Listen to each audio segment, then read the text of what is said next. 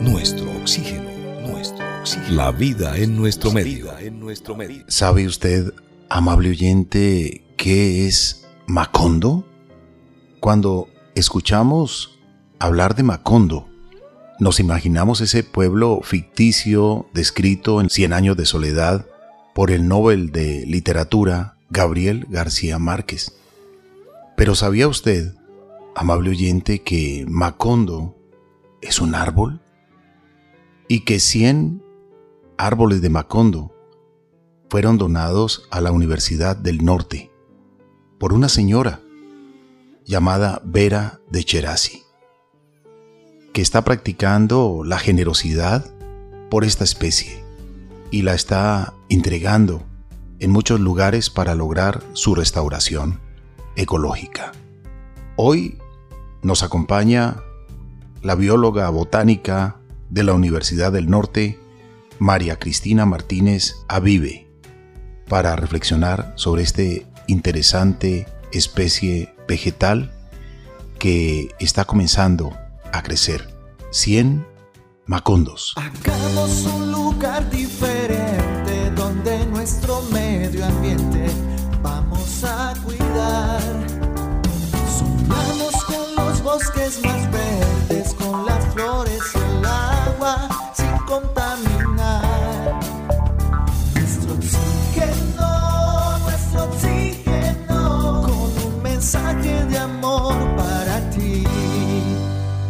Bienvenidos, amables oyentes, y bienvenida, Marian. Carlos Alberto, muchas gracias. Un cordial saludo para usted y para todos los que nos escuchan. Qué importante es trabajar la restauración ecológica, qué importante es no dejar perder, por ejemplo, una especie arbórea nativa de una zona, sino trabajar para su conservación y reproducción. Le damos la bienvenida a la bióloga botánica de la Universidad del Norte, María Cristina Martínez Avive. Gracias por aceptar la invitación. Para nosotros es un gusto que usted nos acompañe aquí.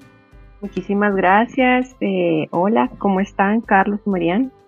Estamos muy bien y muy contentos de saber que se está haciendo restauración ecológica y que ustedes albergan en el campus de la universidad estos 100 macondos hablemos un poco de esta linda historia, hablemos de esta especie que debemos conocer muy bien los colombianos para asimismo poder promocionar su restauración. Bueno, entonces eh, lo primero que quiero es contarles brevemente sobre el macondo. El macondo, bueno, como tú decías, Carlos, está en nosotros más en el imaginario literario, pero el macondo resulta ser un primo del baobab, estos árboles africanos de los que también conocemos por la literatura en el libro El Principito. Los baobab y los macondos se caracterizan por eh, guardar agua en sus troncos. Ellos son árboles que tienen una capacidad asombrosa, gracias al proceso evolutivo, de eh, sus tejidos internos, su tronco, eh, son muy livianos y esponjosos y esto hace que ellos puedan almacenar el agua. El tronco no es recto, tiene como una barriguita, visto de lejos se, ve parece, miembros de elefante como extremidades y si uno los, toca, la consistencia como al, golpearlo suavemente es como si estuviéramos tocando un melón muy jugoso. Se siente desde fuera y el sonido que produce en él eh, nos indica que tiene mucha agua. Este árbol ha sido usado, esta madera liviana, para hacer utensilios de cocina, para hacer canoas, pero su durabilidad no es muy grande. Los macondos crecen mucho, se han reportado macondos de hasta 60 metros de alto y 2.5 metros de diámetro, es decir, necesitamos varias personas para darle un abrazo al macondo. Los macondos desafortunadamente se encuentran en peligro de extinción porque su hábitat, los bosques tropicales, están siendo eh, talados y transformados para ganadería, para agricultura, para otras actividades humanas en las que después eh, el macondo no puede resurgir. Em, nosotros en la Universidad del Norte, en el Departamento de Química y Biología, mm, decidimos enfocarnos en el bosque seco tropical, que es el ecosistema que nos rodea, al igual que los eh, eh, humedales y el río Magdalena. Y mm, hemos eh, iniciado algunos procesos de restauración ecológica, como tú lo dices. Restaurar es volver a dejar un ecosistema lo más parecido a sus condiciones iniciales, comprendiendo por supuesto que la naturaleza hace un trabajo eh, mucho mejor que el nuestro y en unos tiempos más largos.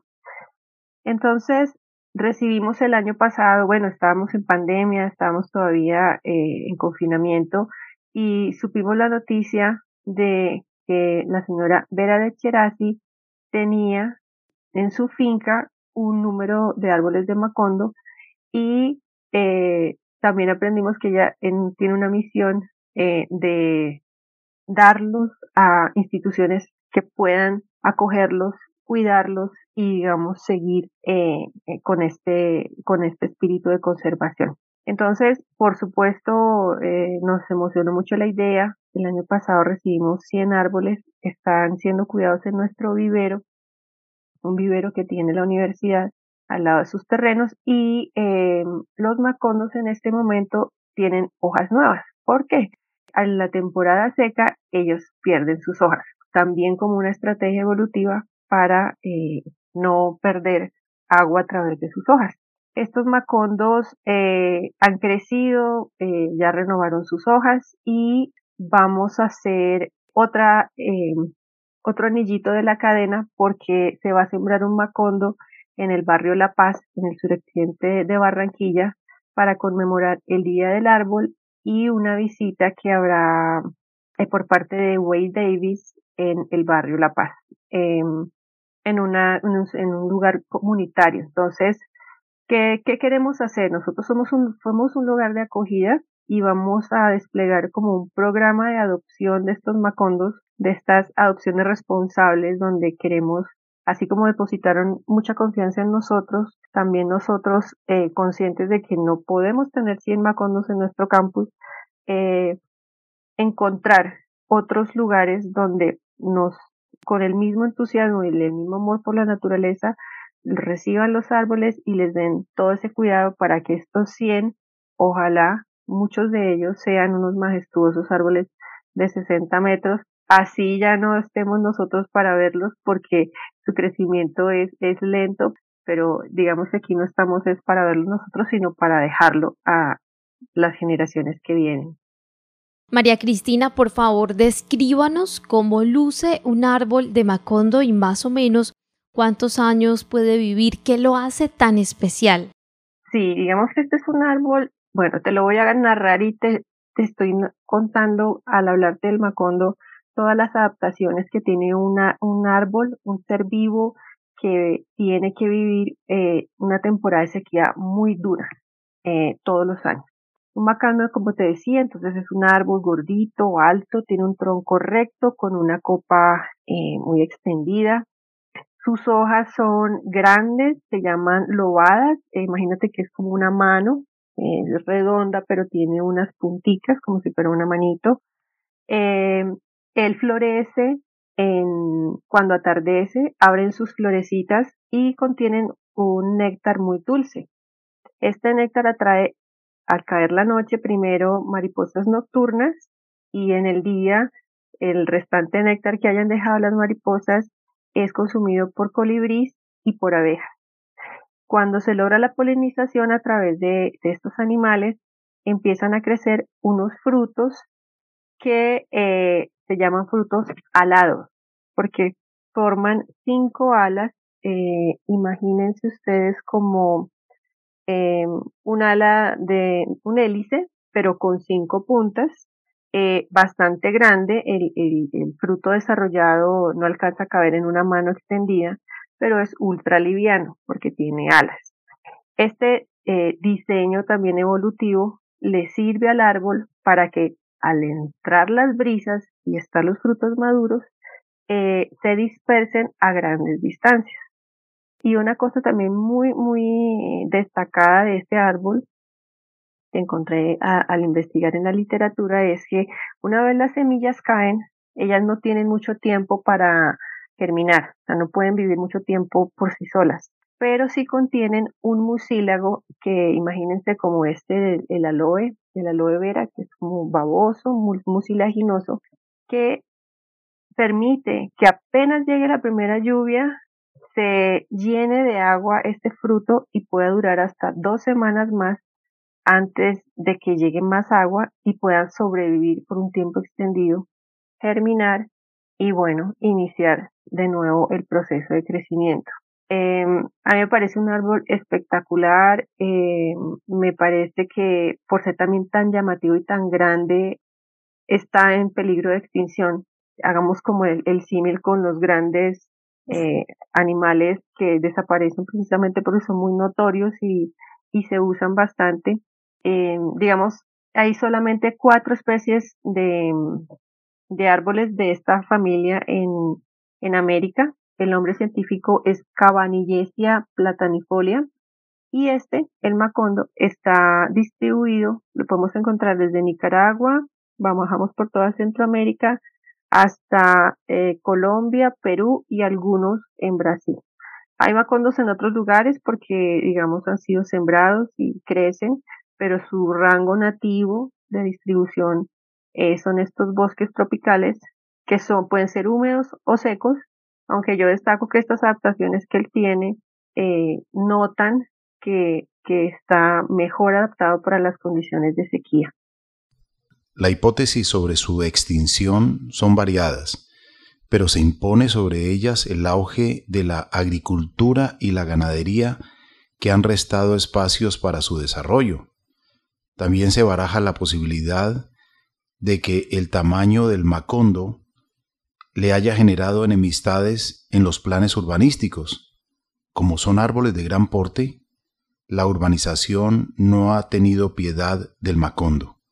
Por eso, en buena hora, la restauración de esta especie arbórea, esta especie que está en vías de extinción, pero que gracias a esta campaña que realiza la señora Vera de Cherasi, la madre de la diseñadora Silvia Cherasi, pues realmente se está realizando esto tan maravilloso que está siendo acogido por muchas comunidades en muchos lugares para que, como usted bien lo decía, crezca sus 20, 40 o 60 metros y pues realmente cuando nosotros no estemos, la gente pueda seguir respirando, pueda seguir admirando su belleza.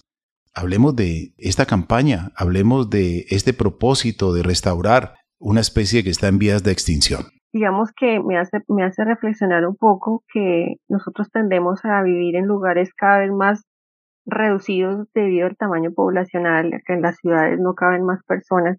Y si nosotros quisiéramos en la ciudad, como va a pasar en el barrio La Paz, dar un macondo, lo único que necesitamos hacer es abrirle el campo, es decir, comprender qué necesita un organismo y brindarle todas esas condiciones. Eh, si lo quiero hablar un poco en términos como económicos, podemos hablar también que los árboles prestan servicios se llaman servicios ecosistémicos.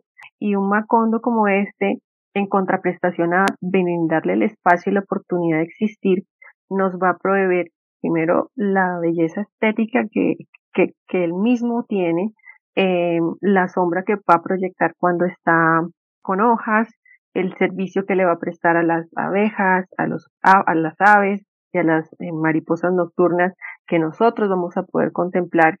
Y se vuelve eh, en ningún momento creo que cuando le brindamos espacio a la naturaleza nosotros no nos vemos afectados negativamente. Es todo lo contrario solo que no lo hemos visto ni lo hemos posicionado dentro de nuestras actividades. Entonces sí pueden haber árboles en las ciudades siempre y cuando nosotros comprendamos qué necesitan y se lo podamos proveer. Entonces eh, esta restauración ecológica eh, también hay una, hay una reflexión eh, andando y es, cuando yo estudié biología, a mí me, me recalcaban mucho que para conservar la naturaleza teníamos que hacer áreas protegidas, con linderos, donde el hombre no entrara a hacer sus destrozos, pero en este momento ya no es posible. Lo que tenemos que hacer es conservar la naturaleza en los parques, que siguen siendo supremamente importantes, las áreas protegidas, en distritos de manejo donde ya hay personas viviendo en áreas protegidas, pero con un acuerdo de conservación y en las ciudades que son los lugares un poco más, digamos, agresivos o, incompatibles con las especies, pero se pueden lograr ciudades compatibles, amigables. Eh, hay un, término nuevo que es biodiversidad, es tener una ciudad que dentro de su configuración acoja y, promueva la naturaleza como una parte integral, porque también en últimas, eh, para cerrar el tema, la naturaleza eh, también nos brinda la posibilidad de, de reconectarnos, de sentirnos como seres vivos y parte de un todo. Incluso a raíz de la pandemia, eh, en otros países han, los psicólogos han recetado baños de naturaleza, mandan a, los, a las personas a caminar en el bosque, a darse un, un respiro de, del cemento y de los aparatos electrónicos y esto es lo que tenemos que hacer, volver a ese, a ese lugar de donde salimos, eh, reconociendo su valor, eh, no desligándonos de todo de la, civilización que hemos construido, pero sí conociendo que si seguimos talando, arrasando, contaminando, pues eso se nos va a regresar, ya se nos está regresando con el fenómeno mundial que es el cambio global y el cambio climático. Escuche el latido de los bosques. Estos ofrecen alimento y medicina, protegen el suelo, cobijan a muchas especies, ofrecen servicios ambientales que se pierden con la deforestación. Cuidemos nuestros bosques. Nuestro oxígeno.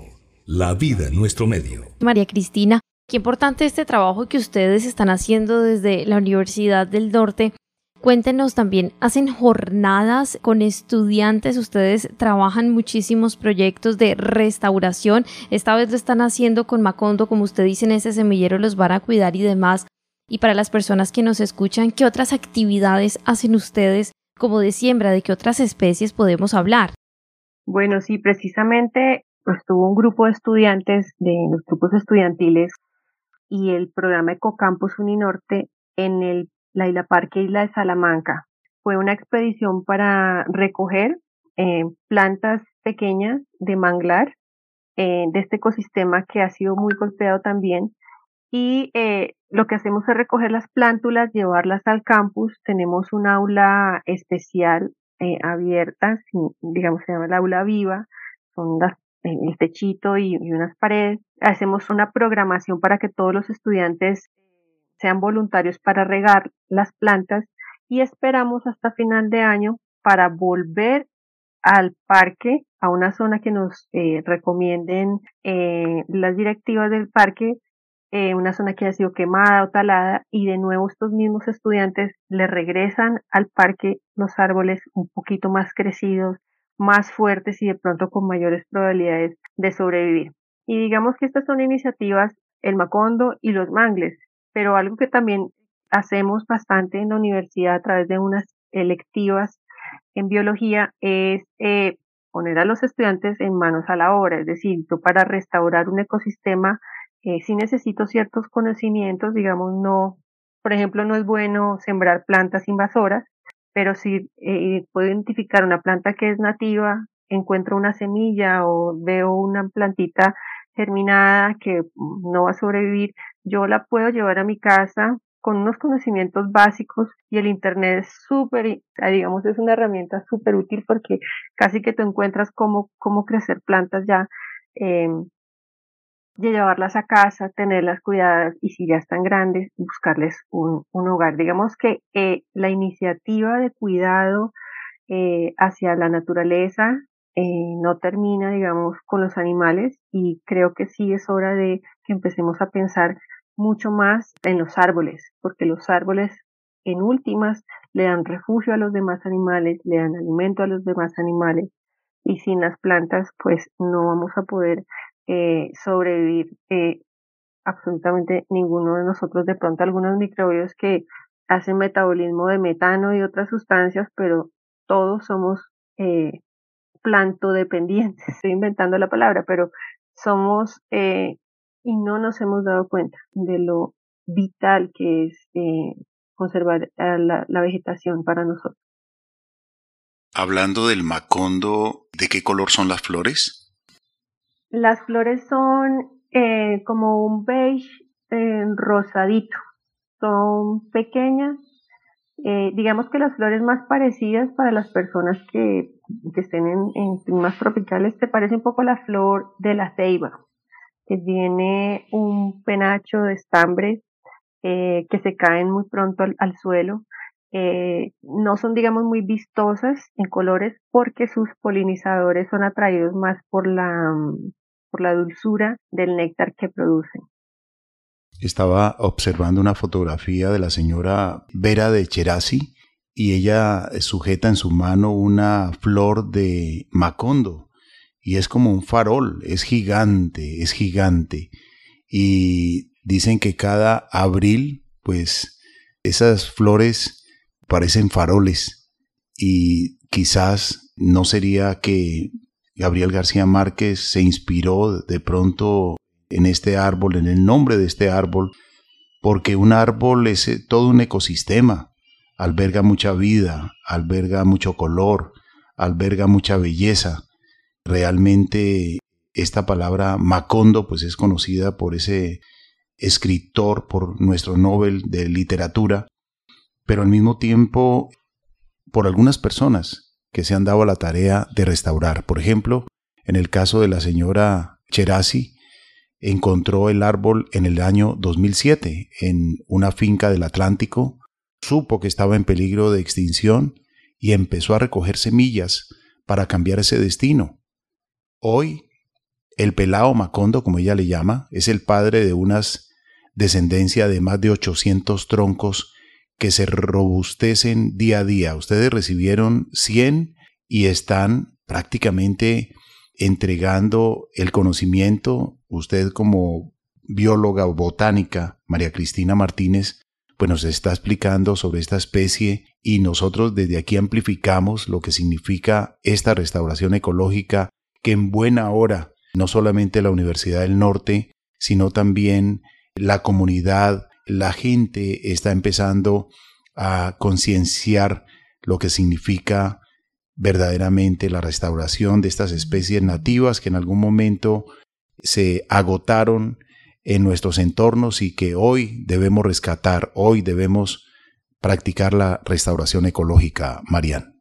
Así es, Carlos Alberto, y es que este árbol que se extiende por la América tropical desde Nicaragua hasta Perú y que ahora se está recuperando en el Caribe colombiano, pues es muy interesante porque estamos hablando de una especie que casi que aquí en Colombia, en el Caribe colombiano, pues había desaparecido, pero ustedes la están recuperando, María Cristina. Yo también quiero decir un par de cositas. Cuando uno dice los bosques están ah, destruyendo por la, la, la agricultura y la ganadería, yo me refiero a la agricultura y la ganadería extensiva, como esa actividad económica que es, perdónme la palabra, brutal en términos de explotar ese suelo y sacarle hasta el, último mineral, cuando podemos hacer, y ya estamos empezando, como aprendiendo las lecciones, hacer agricultura sostenible, hacer silvicultura, es decir, a combinar árboles y ganado, no, no, no, no, ya no podemos sacarle hasta la última gota a un ecosistema si lo queremos hacer sostenible. Y Carlos, ese farolito que tú mencionas no es la flor, es el fruto. Lo que pasa es que como tiene esas alitas, el referente que uno tiene es, esto es una flor y tiene cinco partes, pero ese farol grandote que tú tienes, que viste en la imagen, realmente es el fruto, se llama fruto alado, eh, y si tú lo levantaras en una brisa, él se iría girando a, a grandes distancias. Eh, ese es su diseño evolutivo para dispersar. Sus flores parecían linternas suspendidas en el aire al anochecer, fue la frase que nunca se le olvidó de Alexander von Humboldt, que descubrió e identificó en 1800 al bosque de Macondos, en los bosques situados detrás de volcancillos de lodos en Turbaco, Bolívar, aún se conservan, digamos, muchas especies por estos entornos. Es fácil ver un macondo Usted que recorre, digamos, el Atlántico, que recorre los bosques, ¿es fácil? Bueno, yo personalmente he visto un macondo en una finca muy bien conservada en Atlántico. En, el resto del departamento del Atlántico tenemos bosques en proceso de regeneración donde aún, digamos, si podemos tener algún macondo, no es, no ha alcanzado la altura que tendría uno en un bosque conservado. Y ya que hablaste de Humboldt, imagínate que eh, Alexander von Humboldt en su expedición por, por nuestros territorios, cuando exploraba en su, en alguno de sus escritos escribió, si sigo encontrando tantas cosas maravillosas, me voy a volver loco.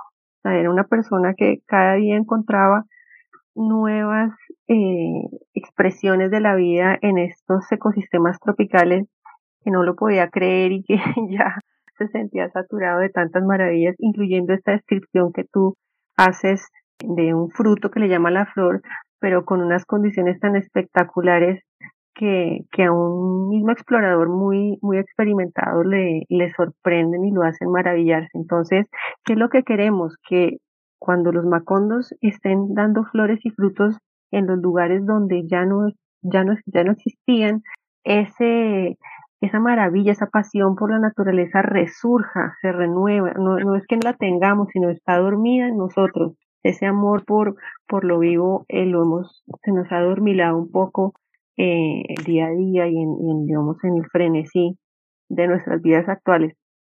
Pero sería hermoso, eh, digamos, lo que queremos es volver a, a propiciar la generación de esa maravilla hacia la naturaleza y lo que uno logra amar, lo logra cuidar.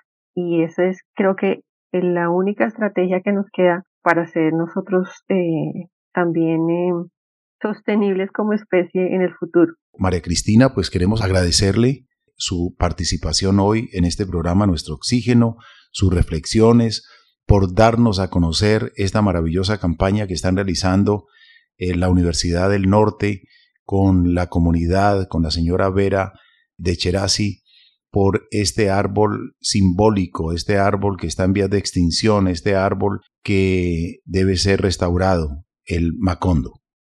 Sí, muchas gracias Carlos y Marían. Eh, las siembras realmente deben ser en momentos de celebración, eh, de reconocimiento y de precisamente honrar la vida puede ser una ocasión especial o puede ser porque lo necesitamos, ¿sí? Yo quiero dejarles dos fuentes de información a, los oyentes si quieren saber más de bosques en Colombia especialmente. Hay dos recursos muy buenos. Uno es el libro Bosques Ecotropical, que está en la página web del Instituto Humboldt. Lo pueden descargar en PDF. Tiene información muy bonita, fotos espectaculares y va a salir un libro próximamente también en línea que se llama Colombia, País de Bosques, donde también van a poder eh, leer capítulo a capítulo los diferentes eh, tipos de bosques, sus retos y cómo cuidarlos. Les doy las gracias por la invitación, eh, Carlos y Marianne. Gracias por tenerme, por escucharme y bueno, espero que este haya sido también un pequeñísimo aporte a, a todos los que amamos la naturaleza.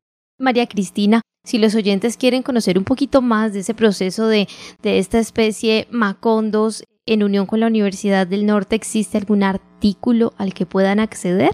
Sí, nosotros vamos a poner todo el programa de adopción de Macondos en la página web de Uninorte, uninorte.edu.co. Yo creo que se hacen, eh, ponen en el buscador eh, Macondo Uninorte, eh, les, les saldrá la página. Si quieren, también les dejo mi contacto si es necesario. Yo soy mavive.uninorte.edu.co, avive con H y B grande las dos.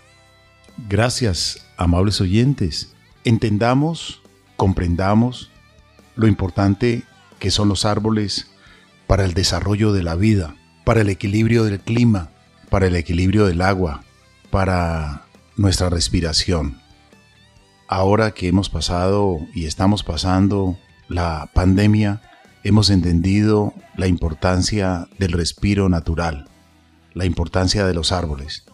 Por eso los invitamos a sembrar. Lo más pronto posible, sembrar árboles. Y si pueden participar en la campaña de sembrar macondos, Bienvenidos.